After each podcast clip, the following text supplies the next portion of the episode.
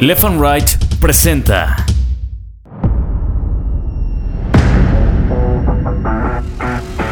Bitácora de Guerra, un podcast de largo aliento. Cuando nos forman, todos los niños se empiezan a burlar de mí. Toda la escuela se empieza a burlar de mí. Yo tuviera una estatura medianamente dentro de las normas y pues según esto poder ser feliz, ¿no? Ese sombrerito de charro que se pone Cuauhtémoc Blanco cuando empieza a dar la vuelta olímpica en la cancha del Azteca, yo se lo di.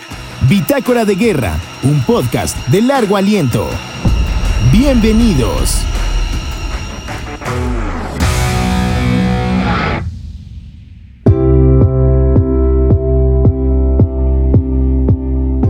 Hola, ¿qué tal amigos? Los saludo una vez más en esta nueva semana de Bitácora de Guerra y les quiero agradecer mucho sus comunicaciones y que tengan contacto con nosotros. En verdad, créanme, para nosotros es muy importante saber qué es lo que piensan, qué es lo que sienten cuando escuchan Bitácora de Guerra, qué es lo que quieren escuchar, las recomendaciones, las críticas, todo, todo, todo se vale. Aquí todo lo leemos y a todo le ponemos atención y tratamos de que sea un podcast que les guste y que les interese cada semana.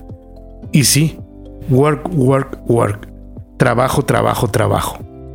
Cuando tienes una discapacidad, muchas veces ser incluido en la planta laboral de alguna empresa o, o de cualquier trabajo, muchas veces se complica Creo que para poder vencer esa complicación tiene que ser de actitud. Si llegas con la actitud de que va a ser tu trabajo al momento en el que llegas a pedirlo, de que tú te vas a lograr ese puesto, el que has pensado, en el que has soñado, si dejas el no por un lado y vas por el sí, como dice Italy, créeme que lo vas a lograr. Yo a lo largo de, mi discapacidad y de todos estos años me ha gustado trabajar, siempre me gusta trabajar, desde niño, desde chamaco. Una de las experiencias que, me hizo eh, valorar el trabajo, valorar las horas de dedicación y valorar el esfuerzo fue cuando en primer año de prepa pues reprobé, reprobé unas materias, me fui a extraordinario y en casa pues me regañaron, mi mamá me regañó y me dijo, ¿sabes qué, Daniel? Yo no voy a pagar esos extraordinarios porque yo ya pagué la colegiatura de cada mes. Yo ya pagué la oportunidad que tú tuvieras escuela y tú no la aprovechaste. Entonces, pues yo no sé cómo vas a hacer para pagar esos extraordinarios porque no se vale que tus papás están haciendo ese esfuerzo y dedicación y tú pues no le estés echando ganas a la escuela. Pero la verdad, no sé, tenía que 15 años tal vez y no se me ocurría nada, no se me ocurría de dónde podría yo sacar dinero.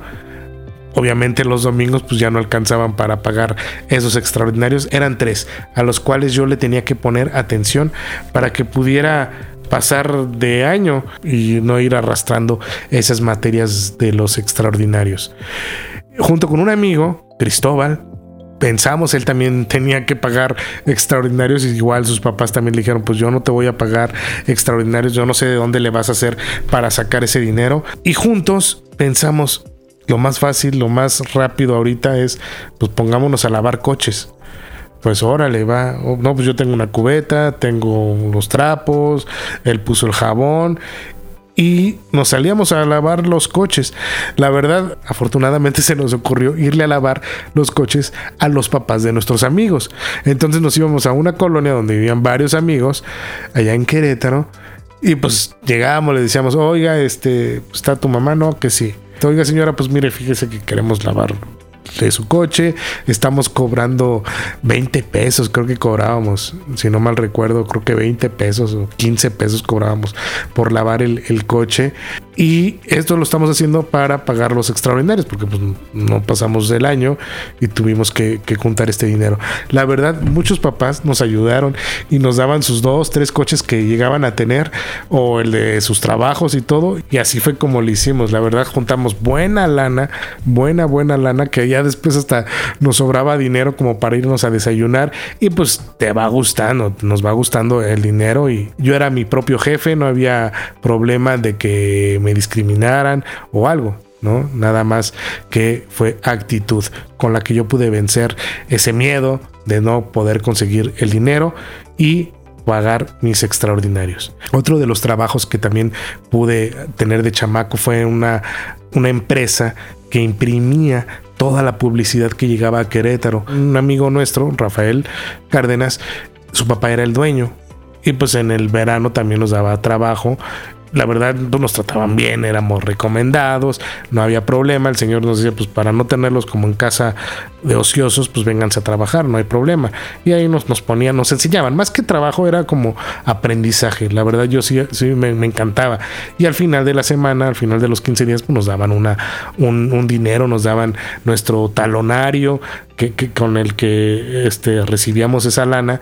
Entonces siempre, siempre me gustó buscar trabajos. No tenía miedo ni empacho en pedirlos ni en buscarlos, ¿no? Siempre pensaba yo que al trabajo que, que quería lo iba a lograr y lo iba a conseguir. Me encanta tener dinero, me encanta gastármelo en lo que yo quiero y compartirlo con, con los míos. Una amiga de la universidad me invitó a trabajar en el Tianguis de Coches del Sur éramos los encargados de vender la cerveza y todas las bebidas que se, se preparaban. Al contarles yo esto, pues no había tenido ninguna bronca de, trabajar. Los primeros, pues yo era mi autoempleaba. El segundo era pues conocido, el papá de un amigo. Y el tercero trabajo, pues era este mi amiga de la universidad. Era fue quien me metió a trabajar a este tianguis. Ella era la, nuestra jefa y ella era la encargada. Entonces no hubo ningún problema, ningún problema para poder nosotros trabajar ahí. No me había enfrentado yo a un trabajo, por así decirlo, real y en el que yo pudiera ser discriminado o en el que me vieran distinto por mi condición de acondroplasia, por esta discapacidad. Yo no tenía ese conocimiento o ese contacto con ese tipo de, de trabajo o con ese tipo de experiencia. Alguna vez también en la universidad fui a pedir trabajo a Blockbuster, hice los exámenes, me quedé y me dijeron, comienzas mañana. Y al otro día que llegué, ahí fue donde yo sentí que aquí había gato encerrado, que aquí había una discriminación que querían tapar sin decírmela. Llegué al siguiente día ya para presentarme en este blockbuster acá en Villacuapa y me dijeron, ¿sabes qué, amigo? Este, perdónanos, discúlpanos, la plaza se canceló, ya no se está ofreciendo el trabajo, este, hubo un error.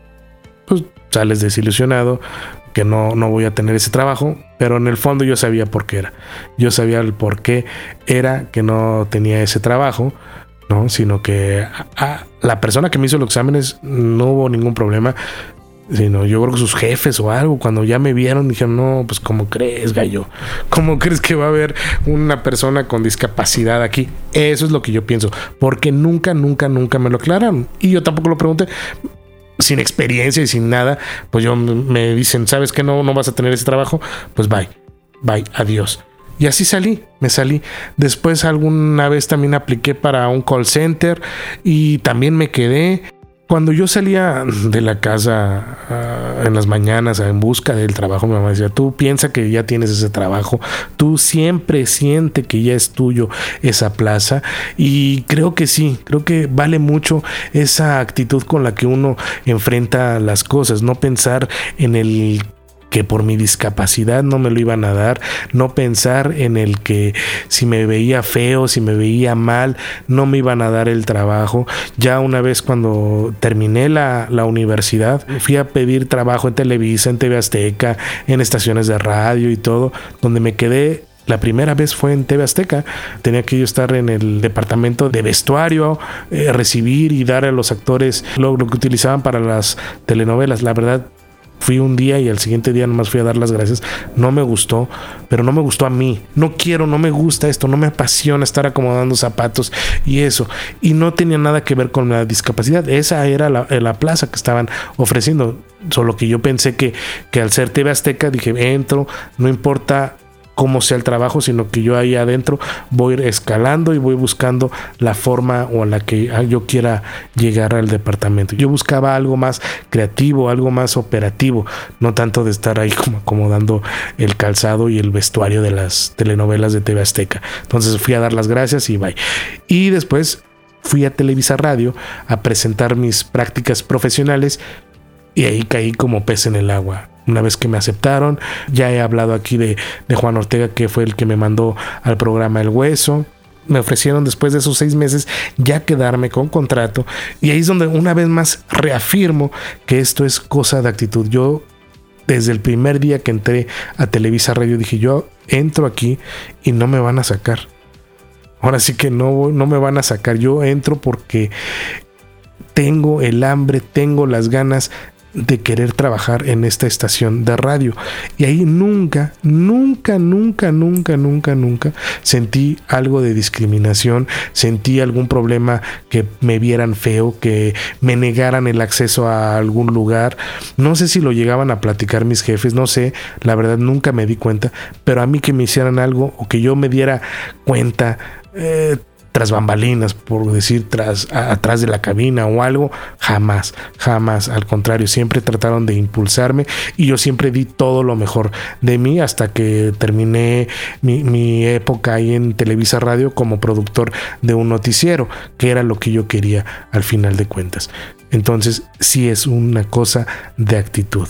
Y hoy quise tocar este tema del trabajo, trabajo, trabajo, porque veo que en redes sociales está la discusión de medio metro de este cuate que tiene también acondroplasia y que está con el sonidero pirata y que hubo problema entre ellos y ya llegó otro medio metro para suplantarlo y el chiste es que ahí andan, ¿no? Cada quien hace su lucha, la verdad. Pero no sé, a lo mejor están en desacuerdo conmigo, a lo mejor no estoy bien como lo pienso, pero así lo pienso, ese tipo de cosas no me agrada. Ese tipo de cosas en el que se valgan del tamaño de una persona para darles el trabajo, como puede ser un payasito, como puede ser el enanito del circo y eso, no estoy de acuerdo. Yo siempre dije, yo nunca voy a aceptar un trabajo en el que sienta yo denigrado por mi estatura.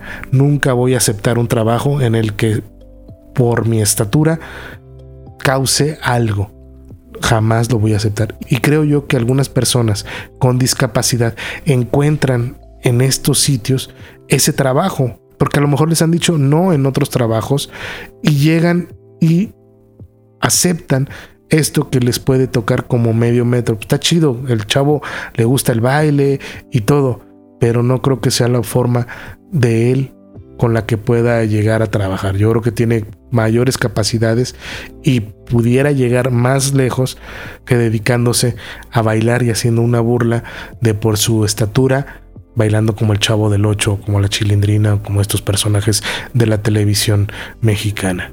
Creo que sí es una cosa de actitud. Y ahora que tengo este podcast de Bitácora de Guerra, he visto otras personas con acondroplasia también que están aquí en las redes sociales. Ahí está Cielo, que es esta chava que es nutrióloga y tiene su canal de miles de personas que la están siguiendo. Un trabajo muy distinto y muy recomendable y muy aceptable. Insisto, a lo mejor me equivoco. Estoy hablando desde mi posición, que siempre ha sido buena.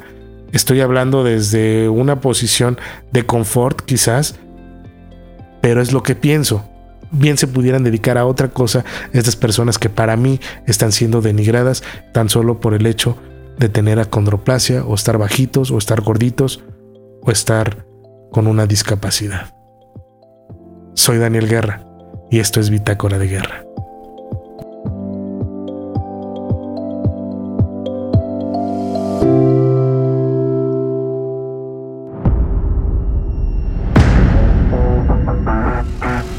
Esto fue Bitácora de Guerra, un podcast de largo aliento. Cuando nos forman, todos los niños empiezan a burlar de mí. Toda la escuela se empieza a burlar de mí. Yo tuviera una estatura medianamente dentro de las normas y pues según esto poder ser feliz, ¿no? Ese sombrerito de charro que se pone Cuauhtémoc Blanco cuando empieza a dar la vuelta olímpica en la cancha del Azteca, yo se lo di.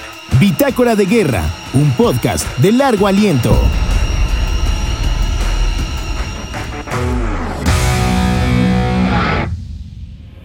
Left and Right presentó